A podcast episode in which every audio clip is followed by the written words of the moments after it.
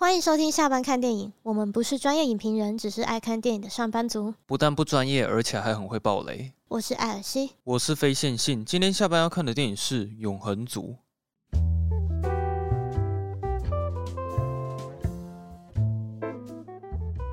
其实我在看《永恒族》之前，我是有点难想象说导演是赵婷的。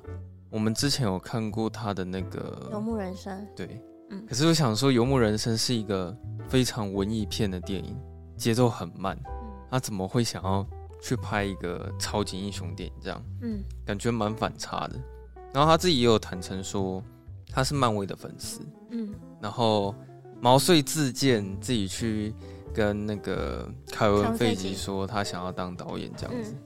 看到预告片的时候，会觉得还蛮期待说。如果是赵婷来拍的话，《永恒族》会是什么样子？这样的确，这部是我觉得只要是那种风景的地方，都蛮有赵婷的感觉的。哦，他很，爱拍逆光嘛，嗯、逆光，然后风景，然后可能景很大，然后可能一个东西很小，这样对，就会觉得说，哎、欸，这一个这么像你刚刚说的拍文艺片的导演。他会怎么呈现一个漫威超级英雄的电影，就会朝这个方向去去期待。嗯，然后我的话是完全不期待，我也不知道为什么。哦、可是当我看到它上映的那一天啊，我稍微看了一下网友的一些评论之后，有人就讲这部电影他会看到睡着，他觉得蛮无聊的。然后我就突然很期待《永恒族》了，因为一部 一部超级英雄片会。让人家想要看到睡着的话，那想必它应该是有很不一样的地方吧？对对对对，所以那时候我就想说，哇，那听到有一些观众看到睡着，那该不会这部电影是会是我很喜欢的电影吧？这样子，我现在先来念一下《永恒族》的评分好了，它在 IMDB 上面是六点九颗星，嗯，然后烂番茄是四十八分，总共有两百九十一个人评价。哎、欸，它烂番茄不是不新鲜吗？对啊，四十八趴而已啊，嗯，还蛮低的。对啊，然后 Metacritic 是五十三分，然后雅虎是四颗星，所以专业的影评网站这样看下来，它的分数还真的是蛮低的。我是没有想到说烂番茄只有四十八了，我看完的时候是也不会给到这么的低分了。虽然这部电影它有一些地方是我不太喜欢的，但整体而言，我觉得我是喜欢这部电影的这样子。大概跟你差不多感觉吧，嗯，就是、因为看完的时候心情有点复杂，就是觉得好像还不错，但说不上哪边觉得怪怪的，有点怪怪的。哼，然后我来念一下雅虎网友的留言，来了来了，这一拜有了，还蛮多人留言的了。然后有一位他是给五颗星，他说有点太好看啊，三 D 跟 IMAX 各刷一场。哎，对，这部电影它有三 D 的版本，有，但是我我们是看。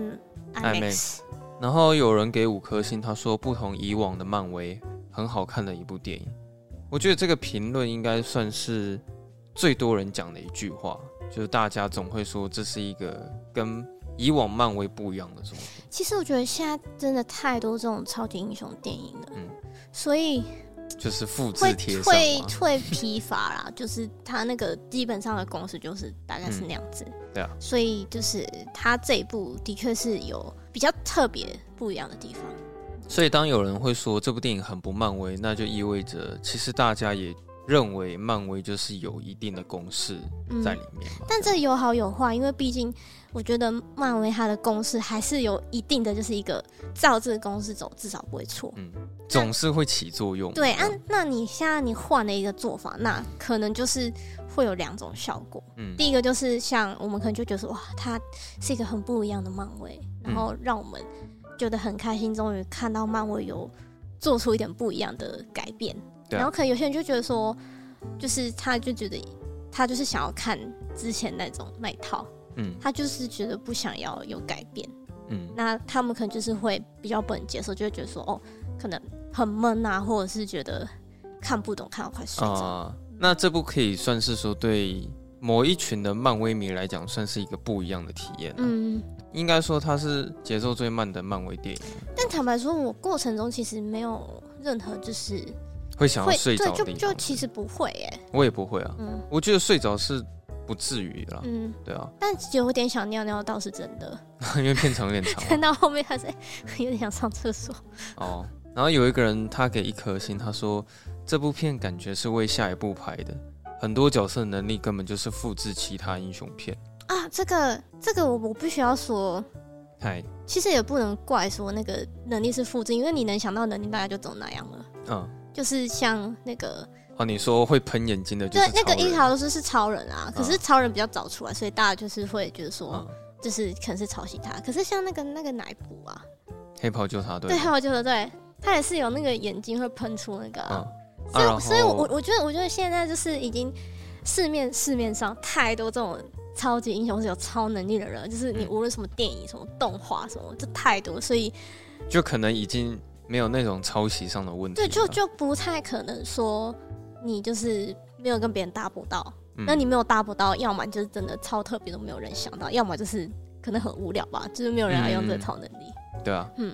可是我在看的时候，我没有很 care 这件事。我也是没有很 care，对啊？他们的就只是刚好他的能力是跟他一样的而已吧。嗯，我觉得我反而觉得这是一个好处哎，因为他他已经十个角色那么多，嗯，然后他每一个。都有一个不一样的能力。那你如果又要搞那些很特别的，像我不知道你们看我的英雄学院，可能他们的超能力就是有很多很特别的，嗯，然后你就还要去花时间解释说，哦，他这个能力的作用是什么？他要要怎么触发他呢？你就是会花很多时间，又要花很多时间去解释这个。然后我觉得反而他这样子就是让观众就会比较直接说，哦，他就是眼睛会喷镭射光，哦，他就是会变出一些什么盾跟剑，然后去防守跟攻击，就。很很简单就可以理解哦。那我再念一下另一位的。好，有一个人他给两颗星，然后他说剧情没有张力，大部分的时间是真的很无聊，嗯、只能告诉我自己这场电影是当做英语听力练习的。好认真哦，来电影院学英文。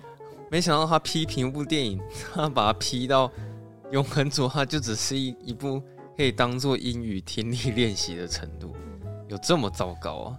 然后有一个人他给五颗星，他说赵婷导演的风格展现在壮阔场景的优美光线，在女性的优雅神韵，各个角色的表现都很有魅力。个人认为是漫威电影中画面最美、步调最适宜的佳作。其其实他蛮多形容词的。我觉得网友大家都蛮会用一些形容词跟成语的。嗯，大家国文的造诣都还不错啊。然后有人给一颗星，他说花钱拿了海报睡了一觉，这部只要看彩蛋就可以了。哎、欸，我还是要说那个真的不叫彩蛋 哦，对啊，那个叫片尾，各位，嗯、那个叫片尾。对啊，那个其实不叫彩蛋，彩蛋是藏在那个电影里面的。嗯，哎，我现在刷下来，我发现还蛮多人给一颗星的。嗯啊、有人说很难看，很闷，很多画面没有必要。然后也有人说整部片都是在讲话。然后害整场人都在打呼、划手机。我那一场是感觉大家都蛮认真的，是没有人拿划手机啊，至少我没看到。对，然后他说根本是文艺片，没什么打斗画面，特效一堆，就打斗蛮多的啊。重要的角色都没戏。Marvel 的电影真的是越拍越烂，难看。你会觉得没有打斗吗？我觉得打斗蛮多的啊。我也觉得蛮多的啊。没有，他这句话很屌，他说根本是文艺片，没什么打斗画面，特效一堆。哦，他这句话有很多很互相冲突的。他说没什么打斗画面，但是特效一堆，所以我也觉得蛮奇怪的。然后有人给一颗星，他说很闷、很无聊、很冗长，没有爆点。女主角不是裘力，是一个华人女星，很不吸引人。海报上却把裘力排在最明显的地方，根本就是诈骗。废话，还一定要这样啊？不然你们想看吗？宣传好不好？然后其他有没有好评的？很多都是给五颗星，我就是要么五星，要么一星，对不对？也是这种很极端的。呃，对，再来就是两颗星的居多，嗯，然后其他给五颗星的可能就是一句话带过，好看。比如说好看，有别于漫威风格的特色，哦、推荐大家去看。所以就是说说好看的比较没有那么多理由，可是说难看的他们可以讲出很多东西，很多心得。也不是讲很多心得，他们可以讲出很多批评的他，他们觉得不好的地方。对对对，好。但总之有一百三十三位网友短评，嗯，然后给到了四颗星，所以整体上来说，一般大众应该是很喜欢《永恒族》这部电影的。在我们要开始之前，你知道我们的观众里面有几趴的人是用 iOS 系统吗？我不知道哎、欸，七十四趴。嗯哼，有这么多人在用，有这么多人用 iOS 系统，可是为什么我们 Apple Podcast 的那个收听率这么低呢？各位，我们收听率是蛮低。你们是不是都用 Spotify 或者是 Mixer Box 在听我们节目啊？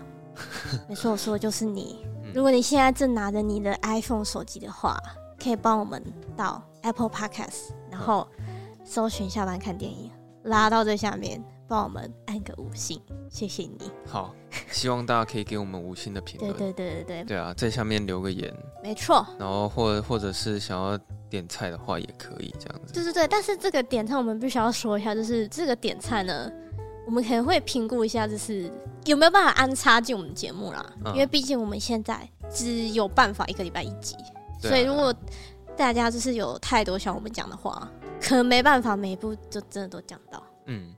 好，先这样吗？先这样。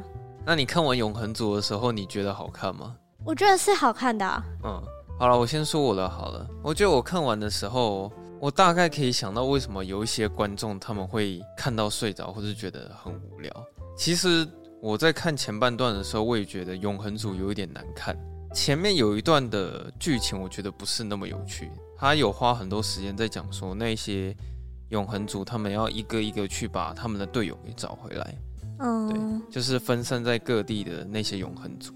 然后我在看那一段的时候，我甚至还会有点想到少林足球的桥段。你说就是有点要集结伙伴。对对对，而且他有点在传达说，因为已经过了七千多年，好像有很多人已经跟以前已经是完全不一样了。嗯，对吧？像少林足球，它里面不是周星驰他可能要去找到他队友的时候，他发现怎么每个人都跟当初一起在练武功的他们都不一样。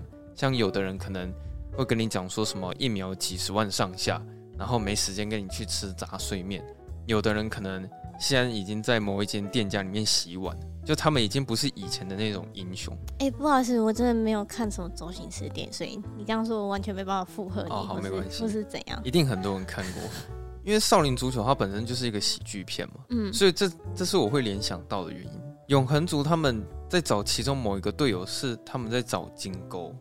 就是那个宝莱坞明星，嗯，嗯，然后我就想说，哈，怎么这部电影的调性，就是怎么会出现这么搞笑的一个角色？故意的吧？他们那时候去找他的时候，发现他也已经跟以前不一样了，嗯，就已经不是那个神了。他现在就是在当那个电影明星，对，然后也跳了一支舞给你看，嗯，我就觉得那个看得我有点尴尬了。而且那一段我也觉得蛮无聊的，我不知道你会不会这么觉得。就是前面金钩的那一段剧情，就是他在搞笑的成分，然后他身边会一直跟着一个拿着摄影机的一个助理。嗯，那时候看到那边的时候，我不是觉得那么的有趣，可能是因为你很难取悦这笑点的部分。因为我真的觉得赵婷她拍《永恒族》里面很多幽默的地方，我都觉得不是那么好笑。的确有点是这样，就他有很多的笑梗在里面，但。有时候我可以意识到那是一个笑梗，嗯、但是我蛮尴尬的，因为其实我也笑不太出来。就是就是有点感觉是，就像你那天看完你跟我讨论，你就说你觉得赵婷感觉是想要拍像沙丘那样的电影。哦，对啊，就是很史诗、很壮阔，嗯，然后画面很美，然后这样子，嗯、可是。因为这是漫威的电影，对，所以漫威可能会有一些需求，对，就跟说，哎、欸，你这边就是你要娱乐性高一点啊，你要搞笑一点啊，然后赵婷可能他本来就他本来就不是擅长，对，他就不擅长这一块，所以你就是叫一个比较没有幽默感的人，然后去弄一个很幽默的东西，那可能就会比较爆笑，嗯、对，就有点尴尬。我我那时候会那样跟你讲，是因为我觉得《永恒族》看完，他其实加入很多自己导演风格在里面，那我大。嗯大可认为说，他就直接把它拍成像沙丘那个样子就好，就是完全是属于赵婷的个人电影。但是他没有办法做到这一点，是因为漫威上面就是还是有一些高层会管理这件事情。对啊，因为你看他，他就连这样子，就是有有一点。好了，我们说幽默成分，这样就已经那么多人不喜欢了。对啊。那他如果真的拍成像沙丘那样子，那 我觉得应该会更多那种一些可能漫威迷可能他们可能就会很不开心吧。对了，因为毕竟永恒族的电影的受众群还是在于漫威迷上面。嗯。我会觉得这部电影好看的原因，是因为我很喜欢永恒族里面他们在探讨的那个议题，他花很多时间在讲战争对于人类的意义是什么。哦。对啊，在讲就是我在看的过程，我想蛮多有关于这方面的东西，因为其实他是真的有探讨蛮多的。这部电影在中途有一场戏是朱克他跟其他永恒族站在一起，然后看着人类发生的战争。然后那时候朱克看到眼前的人类，他们不断的在互相残杀，其实他心里很难过。然后他不断的想要用自己的力量，用意识去控制所有的人类，因为他只是希望说人类不要有战争。嗯，可是。永恒族里面并不是每一个人都有办法去认同像朱克他这种这么偏激的想法，像伊卡利斯没有办法认同他，所以他就上前去阻止。然后在这个时候，你看到他们两个即将发生冲突，可是艾贾克他却出来阻止了这件事情。我觉得这场戏比较有趣，是因为朱克他那时候其实是在反抗艾贾克的，嗯，因为艾贾克他有一直跟他强调说，我们永恒族不能去干涉人类的战争，除非是变异族的关系，但。朱克那时候有尽可能在反驳这个论点，但艾贾克他并没有很强烈的去阻止朱克，他其实当下是沉默的，所以感觉出来里面每一个人他们都是爱人类，只是他们爱的方式都不一样。的确有点是这样。然后看完这段的时候，我就会一直去思考说，战争对于人类的影响到底是好还是不好？因为在那边我们看到朱克他其实是站在人类那一边的，他设法在阻止战争，他其实是在帮助人类。但是我们观众在看的时候，可能反而会不一定希望租客他采取这样子极端的手段，而且我甚至会觉得说，战争对人类来讲是必要的。嗯，也许我们现在有办法和平的去过每一天的生活，是因为我们曾经发生过了那些战争。但我在想说，如果之前没有发生过那些战争的话，那也许我们现在会爆发更激烈的战争，又或者是说，我们现在的生活一定不会那么的和平。所以我觉得永恒族他是有在讲一个很有深度的议题在里面，嗯，而且他讲的是深刻的，他不是简单带过而已。像其他的永恒族，他们也有表示出他们对战争的想法是什么。就比如说像费斯托斯好了，也许他当时会有点反对朱克的立场。可是，当费斯托斯开始发明武器去帮助人类，然后有一天看到人类发明核武的时候，他也同时对人类感到很失望。他内心也希望说人类不要有任何的战争，所以看得出来他很后悔发明了那些武器给人类。然后我觉得艾贾克他应该算是最痛苦的角色，因为我感觉出来他无法做出选择。他是永恒族的首领，所以他其实很尽可能的想要去照顾到每一个成员，但是他又很爱人类。看得出来，他对人类是很有爱的，所以，所以当朱克他那时候在阐述自己论点的时候，艾贾克他只能选择沉默，因为他真的做不出选择。他内心也希望人类不要有战争，可是他又找不到有什么方法可以去解决这个问题。所以我觉得这部电影有稍微改变一些我原本的观念，因为，因为我觉得我以前的自己想法应该会蛮接近朱克的，就是觉得说为什么人类会有战争，就是应该要是一个和平共处的世界，但。看完《永恒族》之后，我反而会希望人类要有战争，不然我们不可能会拥有和平的生活。有一些牺牲真的是必须的。然后这部电影的剧情其实很简单，它就是在讲说天神族他们派了永恒族到地球保护人类，对。但是地球上面有变异族，而变异族有一天也变得一发不可收拾，所以永恒族要想办法跟他们与之抗衡。但重点是说，这个变异族也是天神族所创造出来的。对，就其实变异族也是天神做出来，就没想到天神一个没有拿捏好，那变异族变得太强了，只好派永恒族来制衡。然后天神族有跟他们设下一个规定，是说。除非变异族有在伤害人类，不然永恒族不能插手任何跟人类有关的冲突。可是永恒族他们到最后才发现，原来他们真正的任务是要让一个神能够顺利的降临在地球上。只是说，当这个神一出现之后，就一定会牺牲掉地球上所有的人类以及这颗星球。对，然后毁灭之后，再。创造出那个神就会再创造出新的星球，然后就是这就是一种宇宙能量转换，它就一直不断的轮回这样。然后像天神族它的概念，我就觉得蛮特别的，因为你可以想象一下，如果这个世界上真的有造物主的话，那造物主他会想什么？因为我个人是觉得说，造物主他一定不会去同情人类，毕竟他的看法一定会是非常宽广的，他会看整颗宇宙。不会说就只看一颗地球，因为也许一颗地球对造物主来说就只是一粒沙而已。所以在这部电影里面，天神族他所扮演的角色，他只是希望说能够让整个宇宙可以正常的运转，经由不断的毁灭，促进不断的创造，然后不断的创造，造成不断的毁灭。可是永恒族在地球上待了七千多年，这这是一个非常长时间的一个相处。他们其实也爱上了人类，所以到最后他们也不希望说真的去执行天神族他最终的任务。然后呃，永恒族里面的首领就是那个艾贾克。嗯，对，那艾贾克他的任务就是要带领永恒族，然后确保说人类他们可以永永久长存。前面的任务其是这样子，没错了。在看到这边的时候，觉得说我可以感受到永恒族里面的每一个角色，他们其实对于人类是否有爱，以及他们对于保护人类的动机是什么，我对这方面很感兴趣。所以你是到哪一段你才开始觉得说这部片是？你比较感兴趣？呃，瑟西他发现艾贾克死掉，然后艾贾克他选择让瑟西继承，然后当天神族一出现的时候，从那一刻开始，我觉得这部电影还蛮有趣的。嗯，可是我觉得那边其实我不知道有没有比解释更好的做法，因为我觉得那时候天神族有点像是在直接就是跟他讲说：“哎，我跟你讲啊，就是这样子。”对，就是他这个叫解释性台词嘛，嗯、我不知道，就是他先解释。永恒族的由来是什么？嗯，然后解释宇宙由来是什么？然后解释为什么要创造毁灭？嗯，然后变异族也是他创造，就是他把这些全部解释完，然后他也把整部电影的暴雷都曝光了，就反正他就把整部电影的任务全部都解释完。他就是一个暴雷王啊！对对对，所以他就用讲的部分把所有的事情一口气就念完了这样子。嗯，然后这部分我偶尔还是会想到《银翼杀手》，因为我觉得他有一些比较。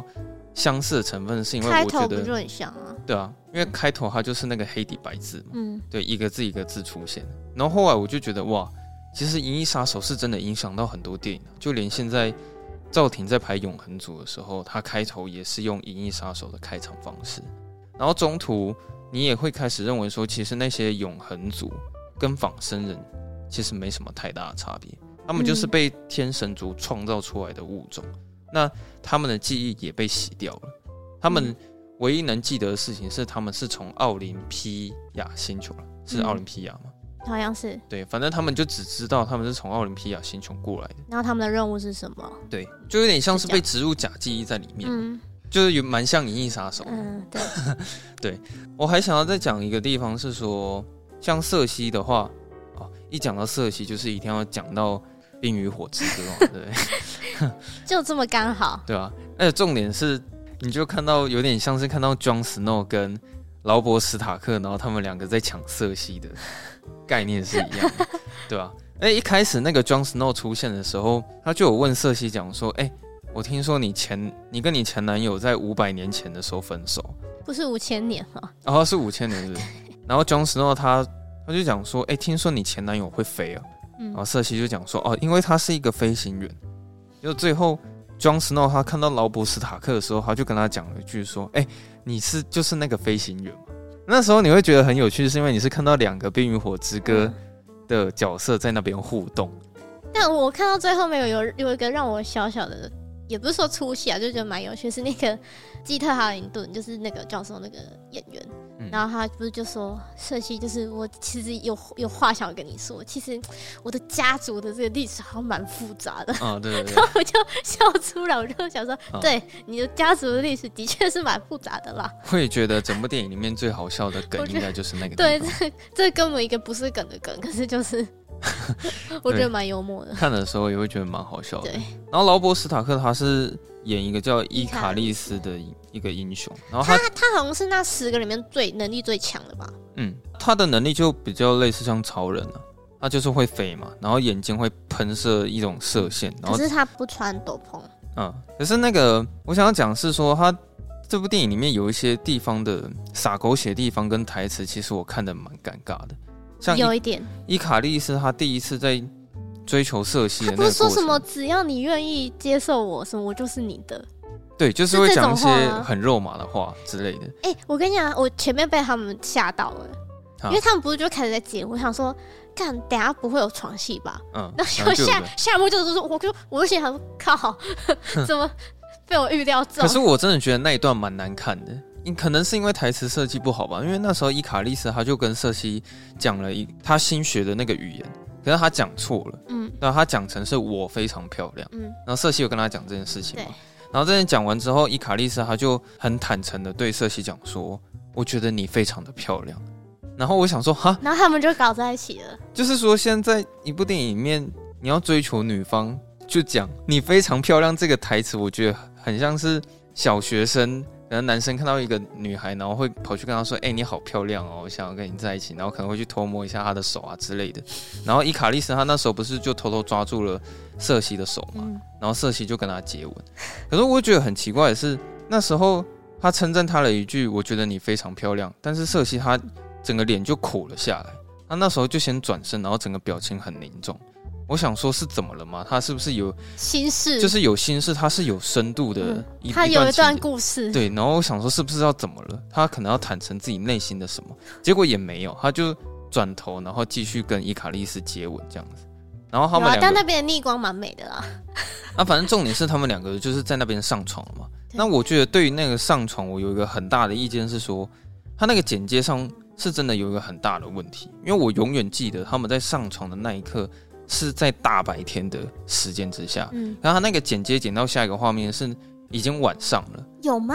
有啊，是晚上吗？那时候已经没有太阳，就是已经是下午。你知道我那时候只有想说永恒族都这么猛吗？那是石头哎、欸，哦对啊，会痛吗？对，地下是石头。可是我想说，是因为永恒族他们是有异于常人的持久力吗？还是怎么样？就是他们好像可以从大白天然后一直做到晚上才结束。就是我对于那边的剪接有。这样的疑问哦，可是那边太一瞬间也是，我好像没有特别去注意到什么白天晚上。但我记得非常清楚，他们是真的从白天做到晚上。但我比较有疑问的是，应该说，虽然就是他们电影就直接说好，他们两个就是一对的，嗯，可是我感觉不出来说他们是一对的吗？他们是真的有喜欢对方哪边？啊，什么意思？就是为什么他们为什么他们会喜欢彼此？对，然后会在一起。对了，当然他没有去铺陈说他们前面的那个与对方的情愫是如何产生，他是他是直接让你看结果了。反正他们就是一对的。最前面有一段是那个 Cersei 就跟那个伊卡丽斯说，就是看着这个地球说：“你看，就是很美吧？”我也觉得那个台词蛮烂的。然后伊卡丽斯就说：“哦，我叫做伊卡丽斯。”我说看，说哦这样子就我我就觉得说，可能他没有演出这个过程啊。但我可以想象得到，说如果你跟这一群人，甚至是这一个人相处了三千年、五千年，那应该很难不会不产生一些情感。嗯，对，只是可能他没有演出啊，我就比较感受不到说，哦，他们两个就是为什么要在一起？为为什么为什么会相爱？哦，那我个人的话是没有很在乎这件事情，哦、就是他 他们为什么我没有 没有很 care，、哦、所以这方面我倒是觉得还好。好哦、对，但是你刚吐槽那个台词的那个部分，那就是那个地方我也我看的也是觉得蛮。蛮好笑，我想说，为什么是这样的对话？所以我就觉得说，赵婷她其实好像真的不太擅长拍太洒狗血或者是比较幽默的那种故事这样子啊。可是我对于伊卡丽斯他这个角色有一个很不了解的地方是说，为什么他那么忠诚于天神族？就是他到最后，他还成为了一个反派，然后想要杀光所有的永恒族，确保。地球可以有神仙发生，你说为什么？为什么他要这么坚持吗？对啊，就是里面每一个人都有表现出说是否爱人类这件事情，但是其实我感受不出来，伊卡利斯他到底爱不爱人类？我只知很确定是他爱瑟西，嗯，但是为什么他这么坚持说一定要让神仙发生？就他对天神族忠诚的程度，是他还可以去杀死艾贾克，对啊，然后去确保任务要。顺利的执行下去，这样子、嗯、就是有关于他这方面的动机，我不是那么的了解。真的耶，好像像也想不到。对啊，为什么？而且他最后还去自杀。那那段我看的也是有点一头雾水。不过他那一段应该是有点，虽然我觉得不是这么直接的关系，好好像也不会影响剧情。可是他那段就是呼应他的伊卡利斯，他这其实是一个希腊神话的一个角色。反正他的结局就是他为了要，我有点忘记，好像是他要试着飞多高，还是他要逃出一个地方，所以他太接近太阳了。嗯、然后他的翅，因为他的翅膀是用蜡做的，所以他的翅膀就融化了，就是然后就摔死。那就硬要说，就是他可能呼应他这个名字，然后他是自己选择飞到太阳去，然后让自己就是死掉。嗯、但是他飞到太阳的那一段，我看的也是蛮一头雾水的啦。就是其实我的情绪完全没有。就是为什么他要自杀？对啊。然后我觉得跟他比起来的话，瑟西的确就他的立场就蛮明显的，他是非常具有同理心的一个人，然后他也很爱人类。嗯，就是他跟人类相处很久，他对。人类有很强烈的情感。他还交了一个人类的男朋友啊，对啊，对啊。然后整部电影也算是以瑟西的角度去看这整件事情，她其实他算是女主角了，对，她就是整部电影的主角这样子。然后刚刚讲到的那个金钩啊。我必须要讲说，她的那个能力完全会让我想到《幽游白书》里面的游主。你你你说《幽游白书》，我才知道说他是用他那个铃铛嘛。对啊对啊。因为我没有看《幽游白书》，所以我不知道。哦对。但是我是马上联想到那个龟派气功。哦，有了，也是有龟派气功了。但是我觉得他跟那个林丹是真的。因为赵婷有说他的确是《幽游白素》粉丝。其实他这边透露了很多。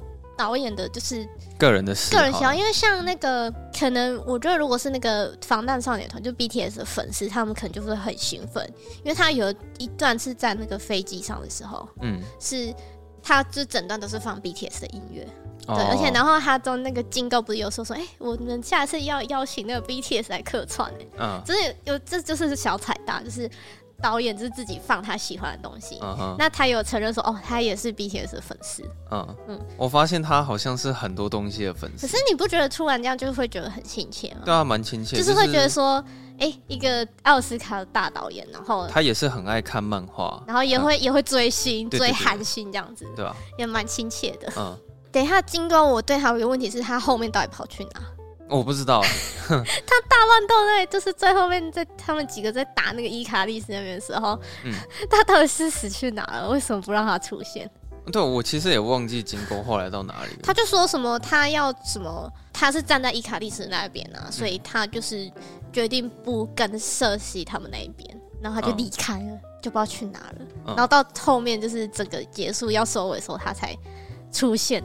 然后在那边帮忙提醒你。嗯，可是我对他就只是有一个意见是说，他比较算是搞笑的一个成分了。嗯，对。然后他前面他除了他有讲说他是宝莱坞的明星之外，他身边会一直带着那个助理，然后那个助理会一直用摄影机拍下一切。嗯，对。然后我也觉得那个助理他虽然他也是一个搞笑的工具，但是我觉得那个助理也没有到很好笑这样。然后再来是呃，我想要讲的角色是斯派特。斯派特就是那个永远长不大的那个小孩，然后感觉出来他应该是一个很爱看电影的人，因为他从很早很久之前他就会变出很多的幻象给人类看。嗯，他其实到最后的时候，他是有表态说，他其实对伊卡利斯是有一种单恋的情节在里面，他是爱伊卡利斯的，但是我完全感受不出来这个情感。就他最后突然讲了一句说，因为斯派特他是爱着伊卡利斯，所以他就跟他走了。嗯对，而且他那边还有一段是，就是大家在那里说：“你们难道看不出来他喜欢他？”我说：“哦，对我还真的看不出来。看不出来。对啊，那时候我觉得说，我也我也是真的看不出来这样。可是我感觉出来，斯派特他其实也是很爱人类，因为他到最后结局的时候，他有很直接的讲明说，他其实就是因为太羡慕人类了，他也希望说可以像人类一样变老，可以像人类一样对，想要长大，然后希望可以像人类一样谈一场恋爱。他甚至到最后的时候，他还是想要成为一个真正的人类，所以他那时候有对瑟西许愿说，希望他可以把自己变成一个人类这样子。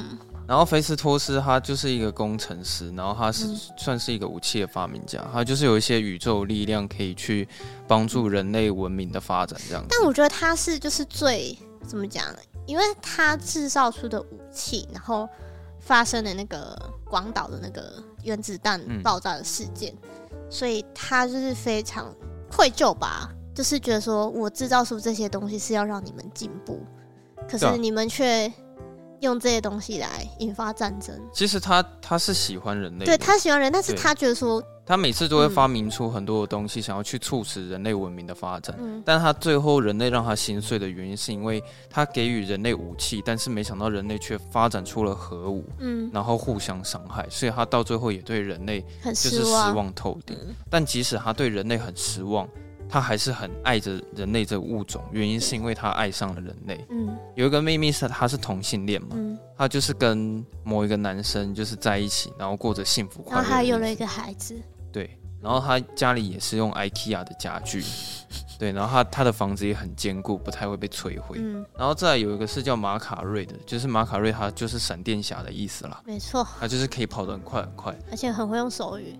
对，没有啊，哎、欸，他真的是那个哎、欸，这演员本身真的是聋哑人士，对，那个维基百科上面有讲说，他那个高速移动啊，因为他是聋哑人士，所以他在高速移动的时候不会受到音爆的影响。啊。所以这就是因为这样子，他才是这个设定。对。我对他的看法会觉得说，电影比较少会琢磨在这个角色上面，就是他对于人类的情感我不是很清楚，嗯、但是我可以很确定的是，他很会收集东西。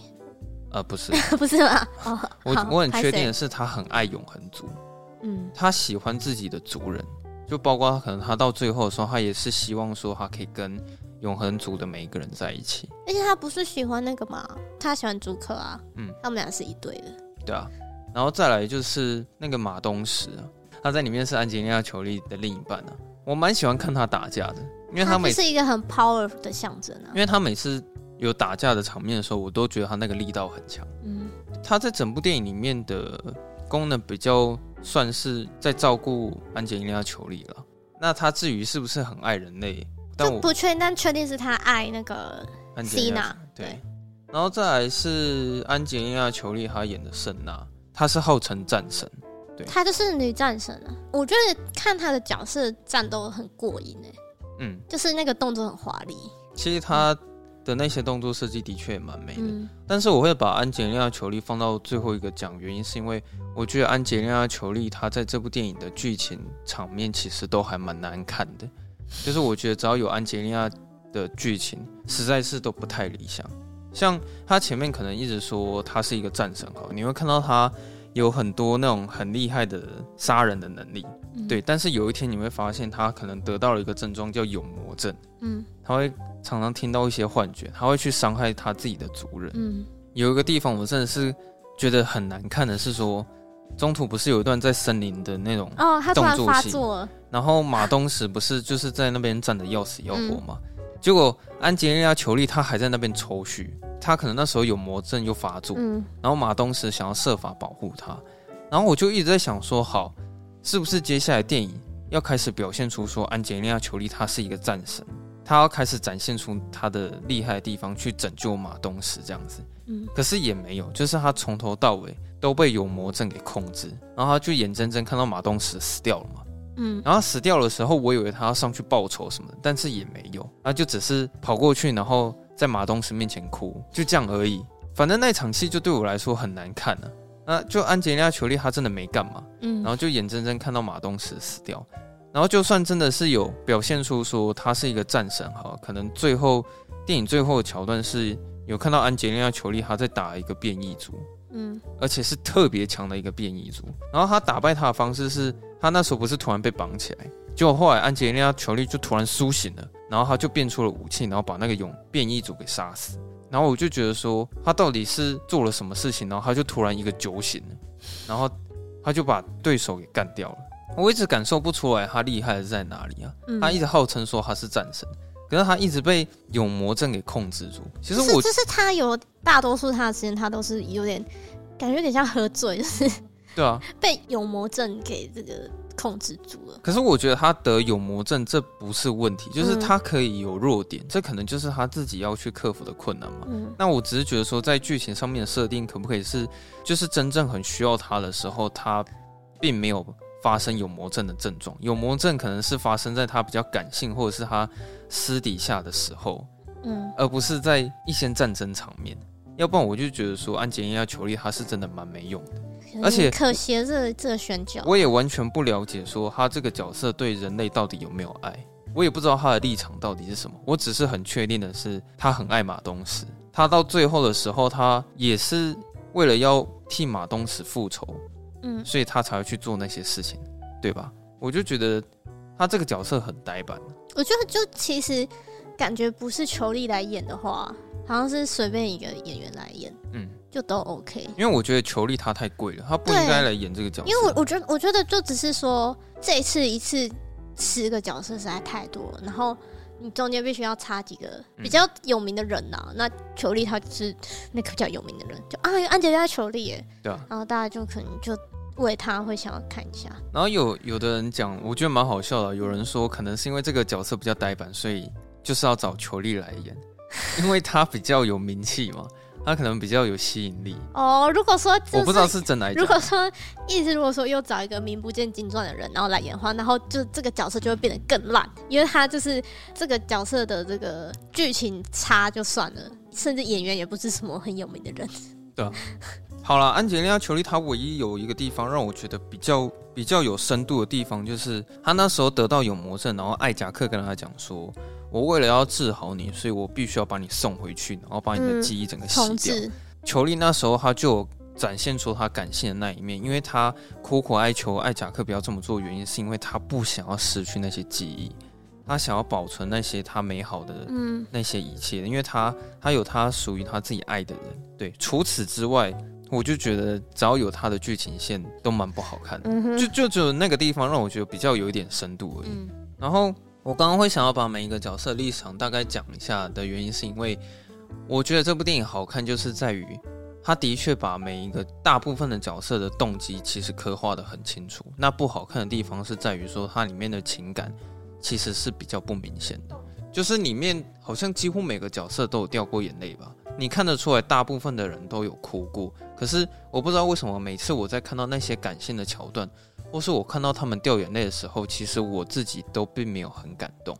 嗯，可能是因为片长就那么长，整部电影就是两个小时半的时间。那赵婷她也不可能就是有办法在这么短的时间之内，把十个人每一个人要执行任务的动机都讲清楚，然后同时把每一个人的情感都讲清楚。我觉得这是不太可能的一件事情，嗯、所以我觉得赵婷她已经尽可能的在这部电影里面抓到一个最好的平衡。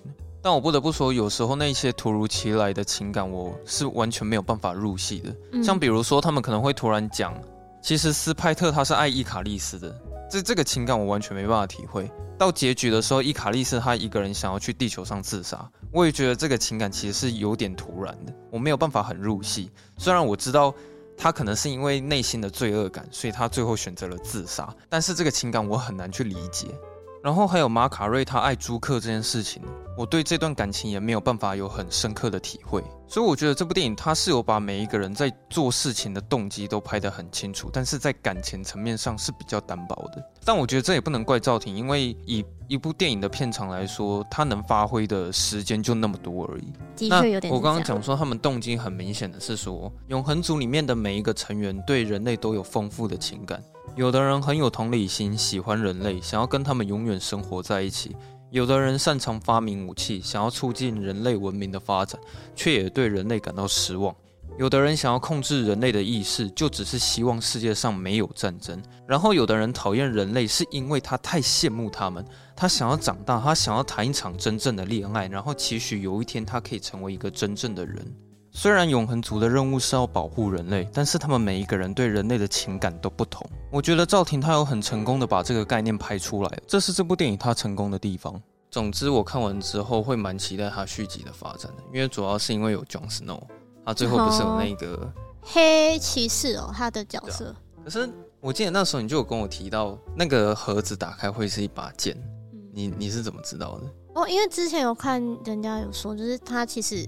他的角色叫黑骑士，所以你之前就就有听说过这件事。对，然后他有一把剑，然后那把剑，因为我也不是那种什么资深的什么漫威漫画迷啊，嗯、就也是听过一些皮毛而已。就是说，他那把剑呢，是剑要认可你，你才有资格拿这把剑。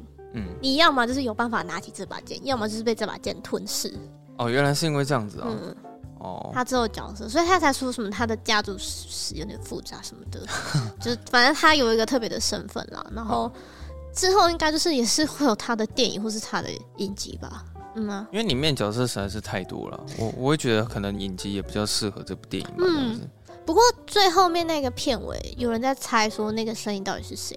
那、啊、这我就不知道了。嗯，对，有关于漫威的解析，可以去看一下其他 YouTube。嗯，我觉得应该有很很多人超专业的 YouTube 来解析。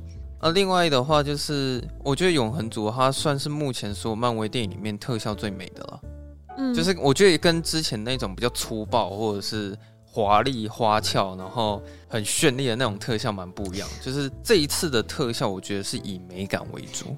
嗯，我觉得它很很有一致性、统一感。嗯，就不会说像我们有时候会看那种日本的那种战队，那看可能每个人都有一个自己的代表色。